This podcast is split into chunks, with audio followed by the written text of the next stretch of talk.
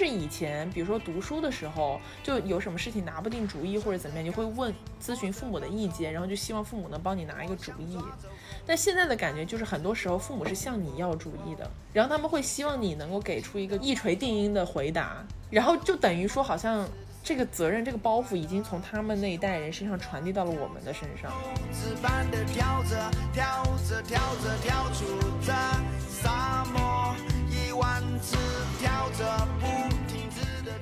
所以到最后，Friends 他们六个人在十年之后分开，就是各自奔向自己的生活，其实就是因为每个人组建了不同的家庭，他们人生的重心从聚在咖啡馆里面闲聊、工作、人生和每天的艳遇，变成了回归自己的家庭。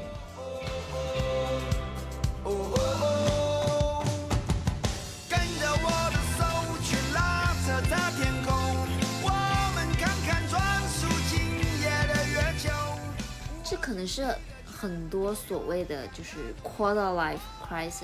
对，至少对我来说，四分之一年危机，四分之一年危机。很多人在犹豫的事情，就说我我所坚信的东西到底是不是真的是值得我去做的事情，或者说嗯我的人生的意义在哪里？不过我说句心里话，我觉得人终其一生都在寻找这个问题的答案。只是当你再往前走的时候，你会发现人生有非常多的现实压力，嗯，它会迫使你没有更多的精力去思考我们刚刚所提出来的这个问题。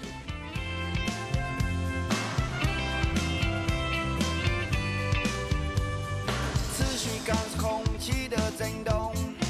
大家好，我们是美西园，与东方巨龙，欢迎大家回来继续收听我们这档名字非常奇怪的节目。今天是一档特殊的节目，因为是我们东方金龙小朋友的生日特辑，耶！我们两个人的快乐。嗯所以你现在感觉如何？我感觉我生日来之前会特别迷信，就是我可能一年都不看一次那个星座运势，但是我生日来之前那个星期，我就会想，我一定要看好星座运势，然后看清楚我生日这个星期的这个幸运色是什么颜色，然后做什么颜色的指甲，就是会有这种 迷信的想法，就希望过了生日能够转运，就这种感觉。所以你你过生日还是很有仪式感的，对，虽然我骗自己说没有，对，因为你看起来不像是会有很有仪式感那种人。你说的对，但是我都准备去海底捞开生日派对了 就是可能随着年龄的增长，反而对很多事情放开了。就可能你让我二十岁出头的时候，看到那些在海底捞或者麦当劳过生日的人，我就是这幼不幼稚，就这种感觉。但我现在反而就觉得有种看开了，就挺好的呀。海底捞又能吃的很快乐，服务也好，人家还会送你免费的小蛋糕。可能以前脸皮比较薄吧，嗯，对，现在脸皮真的显著的变厚了。随着年龄的增长，对，都看胶原蛋白减少了，但是脸皮增厚了。这是真的。随着年龄增长，我发现自己心态变化的一个点，就是比起以前，真的没有那么在意别人的想法，就是好像已经接受了一个现实，就别人的想法其实真的不会影响到我自己的生活。但是，你肯定会受到影响，这因为没有人能够完全真空嘛。但是别人讲我好与不好，可能对我影响都变得很小，比起以前来讲，以前就会很在意，就会希望自己在别人眼中的形象很完美。Good for you。好冷漠的回答呀！我还以为可以引起共鸣。没有因为我觉得我是在意的人不一样了。嗯，就以前可能，能会比较在意朋友啊、同学啊，对，就是同龄人。嗯，但是现在不太介意同龄人会怎么看我，但是我比较在意，比如说我工作上的同事和老板怎么看我。哦，那你就是很典型的变成了社畜嘛？对，对，就是彻底的变成了社畜。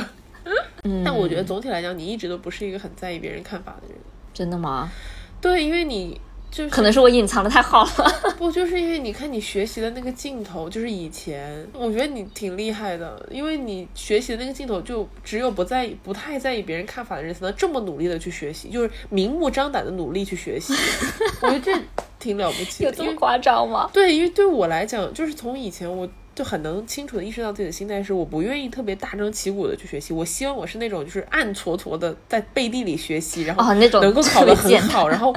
等到成绩出来之后，大家就会说哇你好厉害，然后我就会说哦，其实我也没有怎么看过书啦，我每天都在玩。对，就这种，就我希望自己在别人心目中有这样的一个形象，但是现在想起来都很幼稚。嗯，就是 我以前很讨厌的那种人。现在对我能理解你，是的，对，这不是重点，重点是我其实现在更羡慕什么样的人呢？就是精力特别旺盛的人，就大家都同样活二十四个小时，这真的是我就是进入社会以后最深的感触，就是说同样都是二十四个小时，打个比方，如果大家平均都睡八个小时的话，剩下的这十六个小时。大家能够做到的事情的质量和数量都是非常天差地别的。没错，就是我有认识的朋友是那一种，就是他每天朝九晚五的上班，然后可能还加班之类的。他下班了之后呢，可以继续去出去喝酒去应酬，等到半夜回到家，甚至还能再加班工作一会儿，然后再洗澡睡觉。他需要的睡眠时间也很短。第二天第二天早上又是精神满满的又起床了，又能迎接新的一天。就是这种人，我觉得非常了不起。因为对于我来讲，我是那种我一天可能就只有八个小时是能够有效产出的。过了八个小时之后，我我就我就待机了，就是进入了那种省电模式，我只能躺着或者只能颓在沙发上面看电视，就是变成了这种状态。我很有同感。我不止八个小时，我觉得我每天要睡十个小时才能够。我睡八个小时，我会很困，早上起不来。You are right，就是 我也是这样的。我睡八小时只是为了给自己打掩护而已。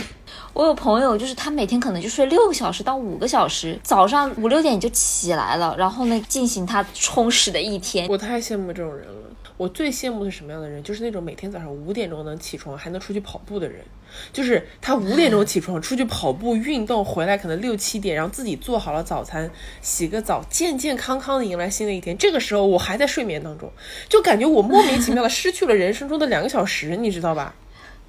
没错，就这种感觉。然后这个让我想起了我以前的老板给我们讲过的一个理论，就是他教导我们这些刚入社会的年轻人嘛，然后他就说这个。嗯，其实很多时候在职场上面，决定你能走多远的一个重要的决定因素，就是你的精力够不够充沛。因为他说，职场嘛，很现实的，就是你除了工作本职之外，你还需要有很多社交的内容。这个社交就包括了你同事之间的社交，然后你跟上司搞好关系的这种社交，你跟客户之间的应酬的社交，就很多的内容。这些内容其实都是占据大量的时间精力的。也就是说，其实到最后，你能够在工作这整个大的概念下付出多少精力，会决定你能走多远，一定程度上是这样。然后他后面又讲了一句话，我觉得是有一点点意思的，就是说，他说，所以这就是为什么很多时候男性在职场上比女性更有优势的一个重要的点，就是从生理角度来讲，男性精力更旺盛，啊，就是更能熬，更能喝，更能按照他的原话讲，就更能糟蹋自己，就是属于，因为有的时候精力是透支的嘛。但是男性也比女性死的早啊，That's why, 对 that's why。所以所以我们讲这个事情是个有守恒的道理，只是说你是看得高还是看得远的问题。对，就是我并没有完全说他的这个理论是百分之百正确，但是他讲了一个是有趣的观点，在我看来是这样，啊、因为他是结合他自己的亲身经历的，就他的亲身经历可能有一些就是偏颇的部分，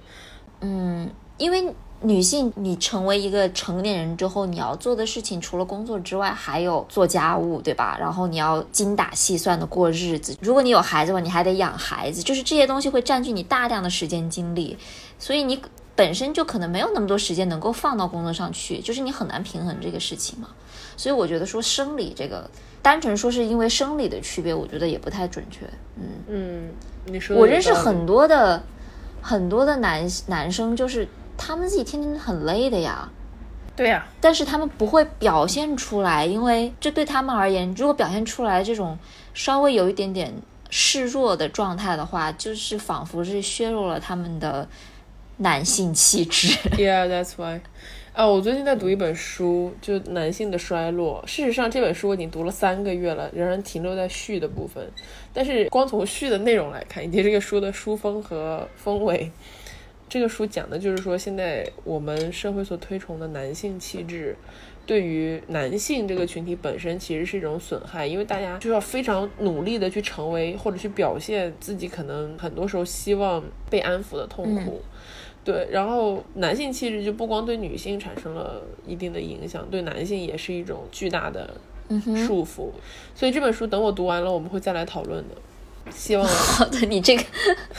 突如其来的一个预告，对，因为我事实上日常来讲，读书是能够让我感到平静的一件事情。但可能因为读这本书的时候是我特别心烦意乱的时候，就导致我多次翻开它都只停留在了序的部分。对，这点我还挺羡慕你的，就是可以静下心去读书这个点。嗯，我现在已经，我最近的爱好是看那种 知识小视频。你就是随着时代的变迁，在改变自己吸收知识方法的那种人，或者可以说是，你知道，就是人有时候会在某一个时刻突然意识到自己变老了，嗯哼，或者说自己长大了，嗯，然后对我而言，最近的一个时刻就是。我开始看这些 知识小视频，各知对各种各样的知识小视频，每个可能也就五十分钟、十五分钟这样子。嗯，然后但是其实你看这些东西也没有什么 特别大的用处。嗯，但是那你看这个视频的时候，会让你获得满足感吗？就你会觉得自己在做一件有意义的事情，而不是在看综艺。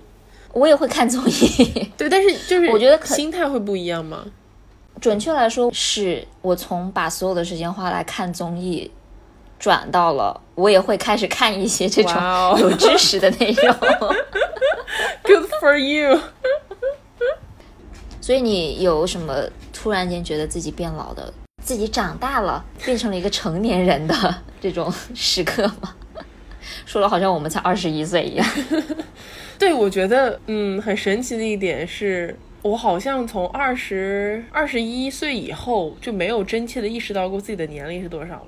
嗯，我觉得这是很神奇的一个心理，就是以前哦，我很清楚的知道，比如说我今年十六，明年十七，但好像就是离开了大学之后，进入社会之后，我的时间就定格在了那个瞬间。就我后面，我现在二十多岁，但是比如说二十四、二五、二六都没有太大区别，就我的心态没有很大变化，我也不会很明确的意识到我今年，比如说我今年二十六岁，或者我今年二十七岁，没有这个很明确的意识。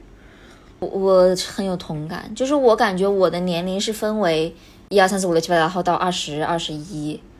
然后就是二十五，对对，然后就是要三十。耶，就是我觉得这个心理真的很奇怪，而且其实我给很多人都讲过这个故事，就是我觉得很老套的一个话，就是我觉得我的人生的一部分，永远的停留在了十六岁的一个夏天，是不是很神奇？就是我永远都记得十六岁的时候，那时候我高二嘛。完了之后，在高二的自习室里面，学校，然后我们那个自习室是那种玻璃落地窗，到了夕阳西下的时候，那个太阳光特别好，就会照进来这样子。我就记得有一天下午，大概可能四点多，然后可能就别人都在自习，但是我睡着了。然后等我从桌子上抬起头醒过来的时候，就大家看可能四点半就可以准备回去宿舍洗澡，然后去食堂吃晚饭的这个时间。然后那个夕阳就是从那个落地窗这样照进来，然后看大家就四周都在很认真的学习，就是很就是那种沙沙沙的那种声音，你知道吧？就是那种纸张翻来翻去的声音。然后大家都很安静，都很年轻。然后那个瞬间，在十六岁的当时的那个瞬间，我很深刻的。意识到了一件事情，就是我可能一辈子也不会忘记这个瞬间。然后到了我现在十年以后，我仍然记得那个瞬间的心情，就是甚至我觉得一部分的我，就像我刚刚讲的，永远停在那个瞬间了。哇哦，这个真的是一个很有，就是对我来讲很有意思的一个点。然后那之后发生的事情，其实很多都变得很模糊，也有可能我可能已经被某个外星人替代了。You know，这是一种 这是一种理论。嘴，但是。所以，我这可能真的是偷偷里题外话，就是我以前看不是喜欢看蝙蝠侠嘛，嗯，布鲁斯韦恩就蝙蝠侠本侠，他这个就是因为八岁的时候跟他爸妈去看歌剧，然后他爸妈带着他走一个小巷子回家，他爸妈就在那个小巷子里面被呃一个或者两个歹徒枪杀了嘛，然后就是因为这件事情永远改变了他，然后他就从此立志要守卫歌坛，改变歌坛。所以那个漫画里面当时有一段就是讲说，布鲁苏韦恩的人生其实永远都停留在了八岁那一年的那一晚的小巷子里面，就是他从那个瞬间开始，他的人生就定格了。然后他接下来长成的样子，就完全是八岁的那个模板的样子。嗯，对。然后当时我看到这句话的时候，我脑子想的就是我自己脑海中那个十六岁的画面，就可能是差不多的逻辑吧，在这一点上面。对，就现在的我只不过是 Max 版本的十六岁那个瞬间的我，可能就这种感觉，嗯，好神奇啊！对吧？因为我没有，我完全没有这种时刻哎，我感觉，我觉得我的记忆是属于需要去不断的重塑的。就如果我要记得，比如说我现在记得高中的一个什么事情，我不是说我直接记得它，但是我是会记得，在那之后，我在哪某一天我又想起了那个事情，然后我现在想起的是重新回想起那个瞬间的那个时刻。嗯，那这会不会太绕了？我能理解，但就是反正是挺套娃的一个思路嘛。对，就是我要我的记忆是需要不断的去加强它，然后我记得的其实不只是那一个瞬间，而是无数个加强的一那个瞬记忆是间的瞬间，嗯，对，没错。你会梦到以前的事情吗？会，但不是那种就是完美的复刻的那种类型，就可能会梦到一些以前的人，然后有一些以前的对话，就是碎片化的。嗯，对，你有吗？我会遇到我以我有超级多，哦，这样啊。嗯，我觉得我的梦真的需要有人去解一下。OK，你说说嘛。首先，我的梦都是动作片，啊，就是非常的激烈和刺激，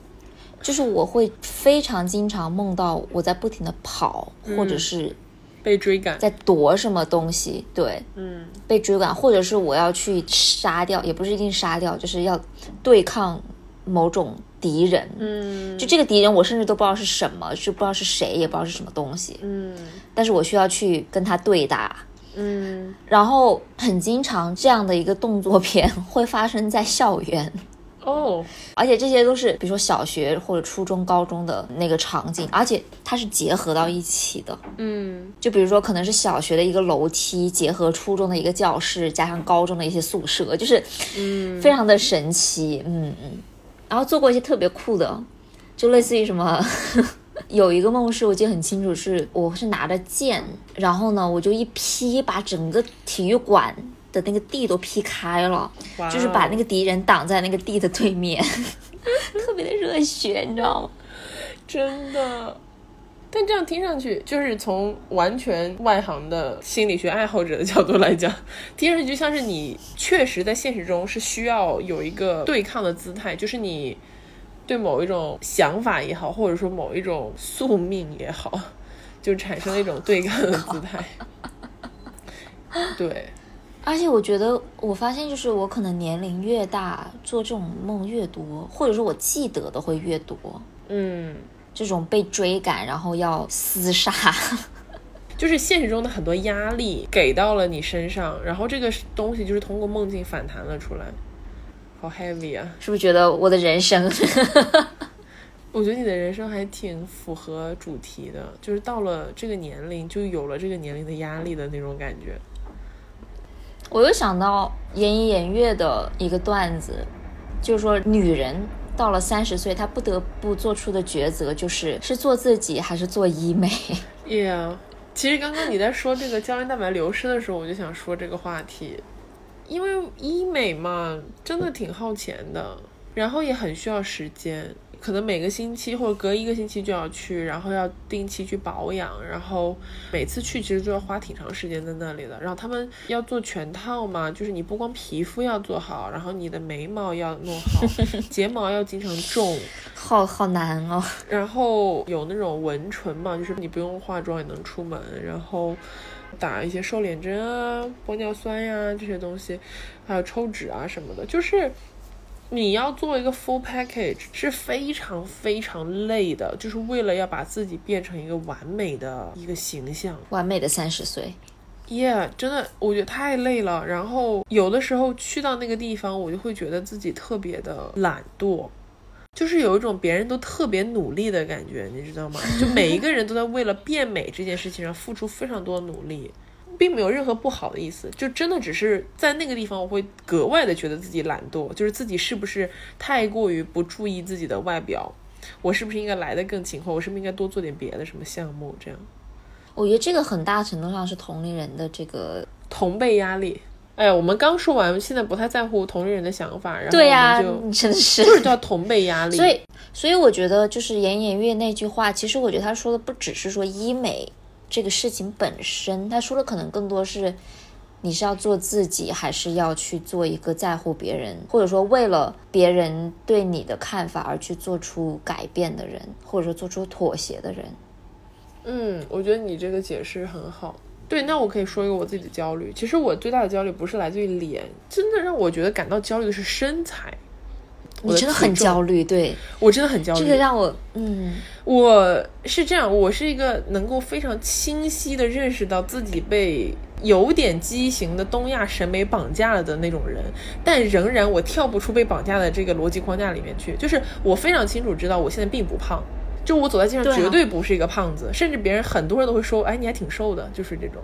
但是呢，我自己就是觉得我不够瘦，因为我每一天都在看那些辣妹、那些超模的照片，就是那些腰贼细、屁股贼翘、腿又长又直又没有赘肉的那种女孩的照片。然后每天都在想，为什么我的身材不能跟她们一样呢？同时你又很懒，你对，同时我又很懒，我又不愿意去，就是因为我知道很多超模，他们要不然就是不吃东西，要不然就是疯狂运动。他们是花了非常大的努力才维系住自己的身材，当然那种绝对吃不胖的人就当我没说过，好吧？但是我作为一个普通人，我其实并没有那么强的欲望想要付出这么多努力，因为他们努力的能够工作嘛，就他们是靠这个吃这行饭的嘛。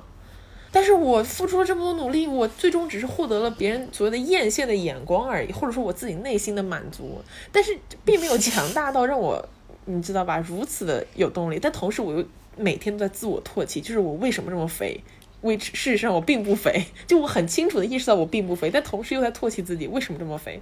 然后同时可能这个又给你很大的压力。对，所以这件事情让我非常就这件事情焦虑本身嗯非常焦虑。然后我每次跟别人说，我的理想体重是能够再减二十斤，所有人都跟我说你疯了。你疯了，真的。数字没有这么重要，真的。I don't know，我不知道怎么样打消你的这个 焦虑。是不是？就是最吊诡的，就是你如果不知道自己有这个焦虑就算了，你很清楚的知道自己有这个焦虑，然后你还无能为力。我觉得这个焦虑其实跟很多其他的焦虑一样，就比如说消费主义的焦虑，就是嗯，一方面你知道，买这些东西是没有用的。对，就双十一这件事情，对吧？你知道说啊，所人人都说这是消费主义的陷阱，你也知道，就是你只是给人家，你只是韭菜中的一小颗而已。嗯，但同时你又会忍不住想要去买。对，我觉得这种焦虑都是属于一种虐恋、虐虐恋。可能因为喝了酒，就是痛并快乐着，对吧？嗯对，对，还有一个，我觉得到了这个年龄必须要面对的事情就是婚姻吧，还有组建家庭的这个问题。谈恋爱，第一步，谈，对，第一步是谈恋爱，但是我觉得这里面有个很大的区别在于，就比如像对于我来讲，我就会比较想只谈恋爱。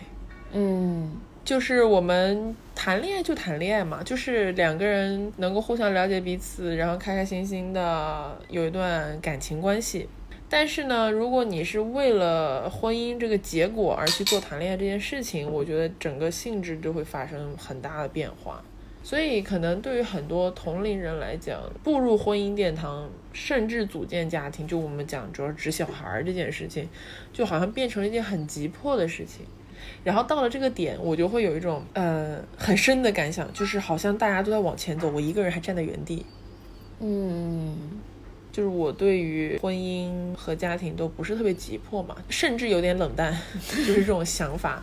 对，所以我可能就是你预想到我现在我们是二十代后半嘛，可能再过五年，打个比方，到了三十代前半的时候，就真的是大家都在前面，只有我一个人留在原地了，或者只有我一个人在逆行的那种感觉，就会更加的明显，因为你身边结婚的人就会越来越多，然后生小孩的人也会越来越多。首先，我觉得就是，嗯，这个前进和停滞，或者说甚至逆行这个概念本身，我就觉得是很有问题的一个，也不是说你不用说那么难听，就是我觉得是一种误导吧。嗯哼，就是你不一定非要完成一件事情才是前进呀，嗯哼，只是说大家选择了不同的道路而已。对，你说的很对。其实我想表达的意思就是说，嗯，就是社会它始终它都是有大多数人和少数人的这个区别的。就当我们不说正确或者错误，或者说什么是更好的选择，或者是更坏的选择，其实没有必要去做这样的对比嘛。但至少是确实有大部分人在做比较相似的选择，然后有少部分人选择不去做这个相似的选择。其实这个压力，我觉得是环环相扣的。比如说，像我这种单身的人呢，你的压力就是说你什么时候结婚，那大家甚至都会忽略谈恋爱这个环节，which 就是在我看来，谈恋爱才是重要的，结婚其实 也不是很重要。对，但是大家就是或者说整个社会的期望就是说，你应该在三十岁之前能够结婚嘛，至少。然后至少在三十岁的前半段呢，能够有一个小孩儿。那对着结了婚的人来讲，什么时候要小孩就会变成另外一个难题。这个里面又会涉及到很多非常现实的问题。就首先是观念问题，就是这个夫妻俩想不想要小孩儿。然后达成了共识了之后呢，就会涉及到更现实的，就是说你的工作怎么办？呃，产假什么时候休？去什么医院？然后你们家现在有没有房子？小孩生下来落地户口在哪儿？这个户口有没有学位？对吧？就是诸如此类，有非常多的现实问题需要去考虑。那生了小孩之后要面临的问题就更加是数不胜数。所以他这个压力其实环环相扣，就是一旦你进入了对，婚姻的殿堂之后，你就 never get，out of 我觉得你就是从出生开始你就有这种压力，就是上什么小学，上什么初中，上什么大学，然后大学之后什么时候找对象，找完对象之后什么时候？对找什么样的工作，完了之后就是，嗯，女生可能就是找什么对象，男生就是找什么样的工作，对吧？对，就是我觉得在这件事情上面，男女性都受到了压力，但是是不同分工的压力。对对对对，对。就是男性在于婚姻、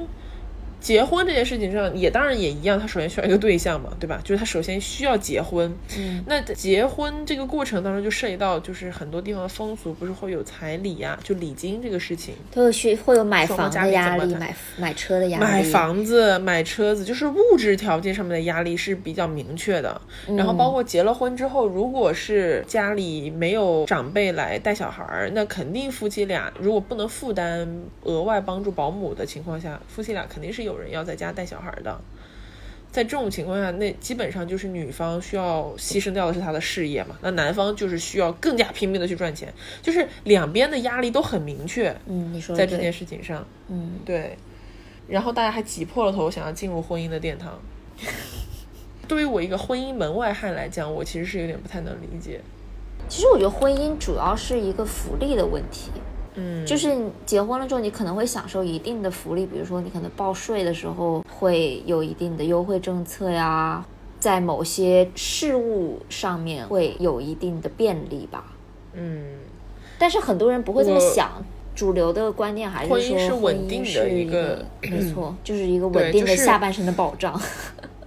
对对对，而且你就是需要有一段婚姻，你才能真正的变成一个大人。哦，然后还有什么焦虑啊？就是哦，还有一个就是我觉得，嗯，这可能稍微有一点点沉重，就是我觉得你会很清楚的意识到你的父母在变老。太沉重了，可以不聊吗？可以。哦，或者我换一个另外一个说法吧，就是你会深刻的意识到，就可能从某一个瞬间开始，你才是这个家里真正的顶梁柱。就是以前，比如说读书的时候，就有什么事情拿不定主意或者怎么样，你会问咨询父母的意见，然后就希望父母能帮你拿一个主意。但现在的感觉就是，很多时候父母是向你要主意的。然后他们会问你，你觉得怎么样会比较好？我这样做 OK 吗？就你有什么建议？然后他们会希望你能够给出一个就是一锤定音的回答，然后就等于说好像这个责任、这个包袱已经从他们那一代人身上传递到了我们的身上，就这种感觉。然后有的时候这种责任，就是虽然一个家庭嘛，它并不是一个特别大的责任，但是这种责任有的时候还是会让我感到不容易。默默的闷了一口酒。已经不止闷了一口了。不是真的，我我我知道，我知道。对，所以哦，就这种瞬间，我会觉得我长大了。就是就会觉得，对我是真的或者说就是上一孩。就是上一辈人愿意在你面前展露脆弱的一面的时候，对，人很有意思的一个点就是，我们小的时候其实不懂父母很多有多辛苦嘛，就是养家呀，然后又要照顾老人啊，然后又要养我们这些不懂事的小孩儿啊，对吧？那时候真的不懂有多辛苦，然后等到你慢慢能够理解他们有多辛苦的时候，突然停下来，会发现你自己已经走到了这个辛苦的中年开始的起点了。就是这种感觉，就是可能很多人理解，就是大概学生时代后半刚进入工作的时候，就是特别能理解父母的那种累嘛。然后等到你被父母所依靠、被父母所需要的时候，你就已经变成了这种，就是你自己差不多也走进了一个婚姻关系，也有了自己的家庭，然后你也开始需要就是照顾老人，然后照顾小孩儿，然后你要支撑整个家庭的这个年纪了。我觉得就是这种瞬间，它是突然来的，它不是慢慢的就是出现在你的生命中，它是在某一个瞬间猛地打到你，然后让你意识到，哦，我到了这个瞬间了，就那种感觉。嗯你知道对我来说那个瞬间是什么吗？就是不是说什么要做出一个为家庭做出一个重大抉择的时刻，是那种特别琐碎的事情，嗯甚至都可能跟我家是没有关系的。就你知道我之前的工作嘛，然后需要帮助老板的孩子做一些事解决一些情，问题解决一些嗯问题，对。然后那个时候，其实对我而言，那些事情是很琐碎，就可能看起来不是一件很大的事情，但是是需要花精力去做的。但是，嗯其实如果我们转换一下身份，就是如果是我小时候的话，可能我们都经历过，比如说爸爸妈妈说啊，我有一个叔叔阿姨，他们可以帮你做一些什么什么事情。嗯，作为小孩子来说，你是没有那个意识说，就是那个叔叔阿姨可能付出了很多精力去帮你做这件事情，你不会有这种特别感激的心情。对，嗯，就是我们的身份已经转换了。对，就这个时刻会让我觉得变成了一个成年人。对，而且还有一些就是。我们不是经常现在有很多媒体在讲，就是说这个科技啊，呃，新技术的这些发展，其实对于年纪越来越大的人来讲是不太友好的嘛，因为他们要被迫去学习很多新的东西。然后我就想起来，其实因为你知道现在就看病啊，就去医院其实变得很方便，就你下载一个那种 app，然后上面有所有医院的信息，你就可以在线预约，然后预约某个医生某个点，然后用医保也可以，自费也可以，然后也不用挂号，就反正特别方便。但是这个流程其实对于很多就是传统习惯去医院，比如说挂号，就现场挂号，然后再拿着自己的病历，然后去科室看病的，就是中年人甚至老年人来讲是很不习惯的嘛。所以就是我记得好清楚，当时刚开始有这个 app 的时候，我还特地就是教我爸妈呀，包括我的就是更加上一辈的老人家去用这个东西，对。然后就那种你教人家学习的过程，就会让你感觉到哦，就现在是我们的时代。就那种感觉是你已经需要带着你的亲人往前走了，嗯，就是这种感觉特别强烈。对，然后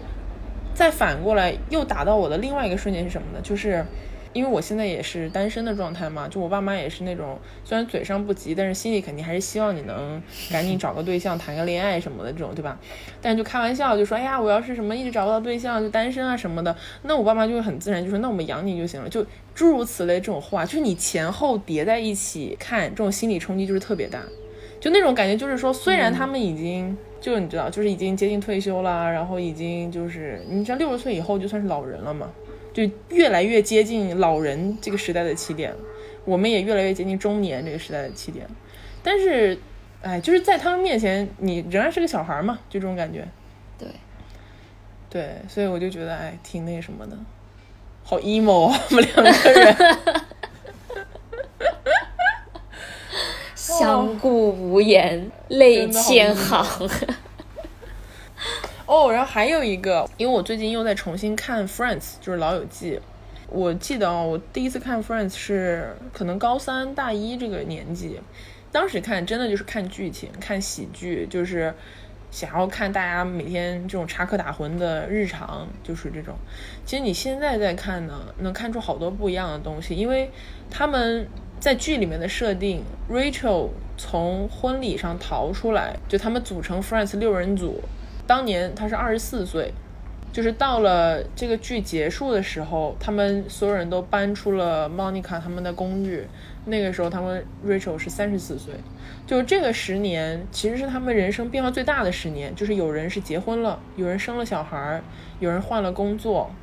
所以到最后，Friends 他们六个人在十年之后分开，就是各自奔向自己的生活。其实就是因为每个人组建了不同的家庭，他们人生的重心从聚在咖啡馆里面闲聊、工作、人生和每天的艳遇，变成了回归自己的家庭。变成了就是走向了渐行渐远的道路，但是我相信就是在剧里面的平行时空，他们仍然是永远都是很好的朋友，但确确实实他们不可能像二十多岁那个样子一样，就是无忧无虑的坐在咖啡馆里面聊天了。嗯，我们老说希望能够永远保持一颗赤子之心，这到底指的是什么？赤子之心啊，从一个很理想化的角度来讲，应该是。不被世俗表面的利益所困扰，嗯，始终能够坚守自己心中的正确的标准。那如果这个正确的标准发生了变化呢？那就是失去了赤子之心呗。其实，那你说举个好简单的例子啊，就是有的有一句被说烂了的话是：长大后就变成了自己最讨厌的样子，对吧？就是说，很多人可能在十几、二十岁出头的时候呢，就是坚守梦想，就我要改变这个世界，我要成为像动漫男主角一样的那种人物，就是我有自己的坚持、自己的追求，对吧？但可能到了二十岁中半段，就你接受了一些现实的毒打之后呢，你意识到哦，好像我的梦想、我的坚守，在这个社会当中是很难实现的，甚至有的时候，我认为正确的事情，在这个社会当中，它并不会给我带来利益。那这个时候，如果你放弃了自己的所谓的赤子之心，那不就是变了吗？但是就是变成了自己最讨厌的那个。我想我想到的例子是属于，比如说吧，有我们从小到大都被教育说，就拿结婚这件事情来说，就是步入婚姻的殿堂，组建家庭是人生非常重要的一个组成部分，这是我们从小就被教育的嘛。如果这个是你所谓就说一个人的赤子之心的一部分，我觉得这当然不是了。我的天哪！对啊，就是你怎么样去定义什么东西算得上是赤子之心呢？就是。呃，但我明白你的意思。我觉得是我们对赤子之心这个东西的定义本质上出现了问题。就首先，我认为你赤子之心里面包含的内容，并不是流于表面的内容。就打个比方说，像是你人生中必须要做哪些事情这种东西，我觉得它不属于赤子之心这个概念的一部分，根本上也不属于。就我认为赤子之心里面包含的，更多的是你对待这个世界的看法，就是本质性的一种看法。我觉得赤子心是个很大的东西。首先，它是一个比较抽象的概念。以我自己的赤子之心举例好了，就是我认为打个比方，你不能恃强凌弱，嗯，这种东西就是一个很大的标准。就如果有一天我突然开始恃强凌弱了，那我就已经是没有赤子之心，我就是个垃圾。或者说，我认同别的恃强凌弱的人在做这样的事情，我也等于说是放弃了自己的赤子之心。我觉得像这种标准就是比较。比较大的、比较道德化的东西，可能更加适合这个定义。就说，至于说我要不要组建家庭，我要不要，比如说按照社会的期望去过完这一生，我觉得这个东西其实很多时候不属于它的定义的一部分。看你能不能接受我的说法了。嗯，没有，我不是要挑刺或者怎么样，我只是想，只是在反思，反驳我。不是反驳你，就是在反思，就是说我我以为的这个所谓的道德标准或者说价值观。好，那其实问题在于这里，嗯，道德标准和价值观这个东西，有一些是通用的，就是我认为有一些叫我们所说叫普世价值观。但是问题就是说，有一些所谓的普世价值观，但是你放到了几百年后，它可能是有问题的，就是可能。几十年前，大家还是觉得女性不应该工作，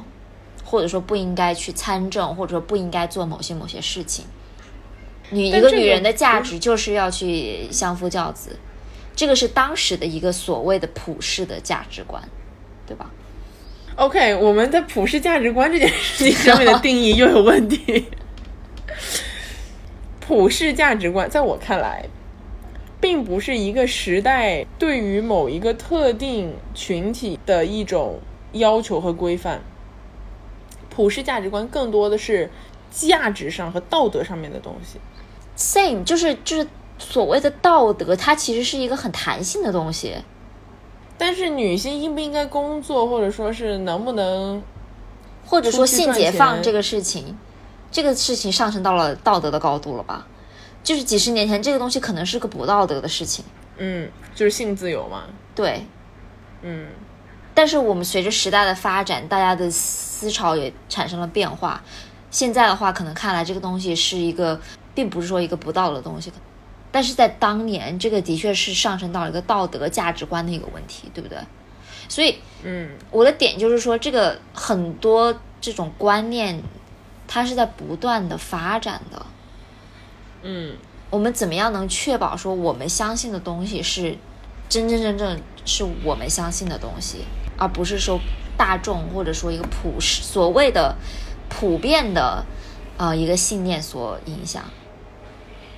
所以你现在在问的问的是，就是说如何能不同流合污吗？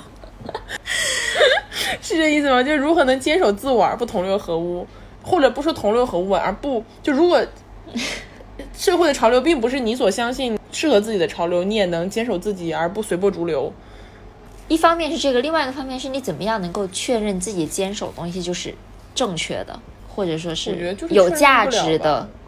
我觉得就是因为确认不了，人生才有了它存在的意义。就是 是不是很玄学？但是我是这么理解这个问题的，在于人活到一定的岁数，一定是会后悔的。就是你不可能这辈子一件后悔的事情都没做过。也就是说，其实人生你很多时候你的坚持，我是要随着大部队走，还是不随着大部队走？我是做自己想做的，还是说别人给我的建议真的是有一定的道理？就你始终是在这种不同的道路之间徘徊和纠结嘛。然后，当你做出了一个选择之后，你其实就很难知道，如果你没有做这个选择而选择另外一条路，会有什么样的后果？因为人生只有一次，就你没有这个像游戏存档，我再倒回去走下这条路，看看这个路有什么后果的这个选择了嘛，对吧？所以其实这就是人生的意义所在嘛，就是你始终会感到后悔，它就是一个巨大的赌博，在我看来。然后就是不停的在纠错，所以从人生是一场没有办法存档的游戏，或者是一个赌局的角度来看，我们都只是自己人生的玩家而已。没有回头路。对，肯定没有回头路，而且一定是会后悔的，就是这是注定的。对，从这种程度上来说，人生是一直都在前进的。而且我觉得，其实小的时候啊，就大家肯定都读过《钢铁是怎样炼成的 》结局，就是保尔柯察金的那段话。要是上升到这么高的高度吗？没有，因为他就是突然出现在我脑海中，因为他其实大意就是讲他回顾这一生，他做到了他认为他该做到的一切。小的时候嘛，就是你因为经常这段话出现在课文啊什么别的地方，你不会理解到这段话有多么深刻的意义。但是你现在其实回过头再去看一下这段话，你会深刻的意识到，能够在自己的人生结局的时候说出这么一段话的人是非常了不起的。嗯，同意，是有非常强大的信念。有非常强大的信念，而且他一定过完了精彩的一生。但是，当然，对于我们这种对吧，二十多岁的小年轻来讲，那仍然是比较遥远的一个未来。所以，身在局中，但是努力的走好每一步才是最重要的吧。这可能是很多所谓的就是 quarter life crisis 叫什么？对，至少对我来说，四分之一年危机，四分之一年危机的人来说，其实很多人在犹豫的事情，就说我我所坚信的东西到底是不是真的是值得我去做的事情，或者说嗯我的人生的意义在哪里，我到底应该干什么？不过我说句心里话，我觉得人终其一生都在寻找这个问题的答案。只是当你再往前走的时候，你会发现人生有非常多的现实压力，嗯，它会迫使你没有更多的精力去思考我们刚刚所提出来的这个问题。当你在面对自己现实生活中的压力的时候，都感受到了如此的痛苦，或者说是如此的难以复合，你其实已经没有时间、没有机会停下来去反思，我究竟是不是走在正确的道路上，或者，嗯，我是不是还是从前的那个自己。然后可能过完了艰难的中年，到了相对悠闲一点的老年的时候，当你又有时间又有精力去思考这个问题的时候，你已经没有了改变整个局势的能力或者是机会。对大部分人来讲是这样。然后只能在静静的反思与后悔中走向自己人生的终结。哇哦，That's 你怎么说这么的悲惨，搞得一个搞得这么难过的一个结尾？发生了什么？我觉得这可能就真的是大部分人的人生吧。我当时说的时候就觉得，你不觉得我说的很真实吗？嗯我觉得我们也就才二十多岁，想到老年生活，可能我觉得应该这样，就是保留我们现在的这种非常悲观的预测，可能等到不要说什么老年，就是五年之后，我们再回过头听一下今天此刻我们的这番对话，我们究竟是会认同自己现在的观点呢，还是会觉得现在的我们只是两个什么都不懂的天真青年人呢？到时候再看吧。嗯，我们会见证这一刻的。希望五年之后，我们的播客仍然存在。也不知道这是一件该感到高兴的事情，还是该感到悲伤的事情。就一瞬间，如果这个播客我们要做五年，那就说明要不然我们已经是播客界的翘楚，要不然就是我们俩的这种絮絮叨叨状态居然能持续五年。借此打个广告吧，欢迎大家去关注我们的公众号和豆瓣。对，上面会有每一期的文字整理内容。嗯，好吧。对，然后就这样啦。然后祝所有在十一月和接下来的十二月过生日的朋友们生日快乐，生日快乐！欢迎来到新的一岁哦。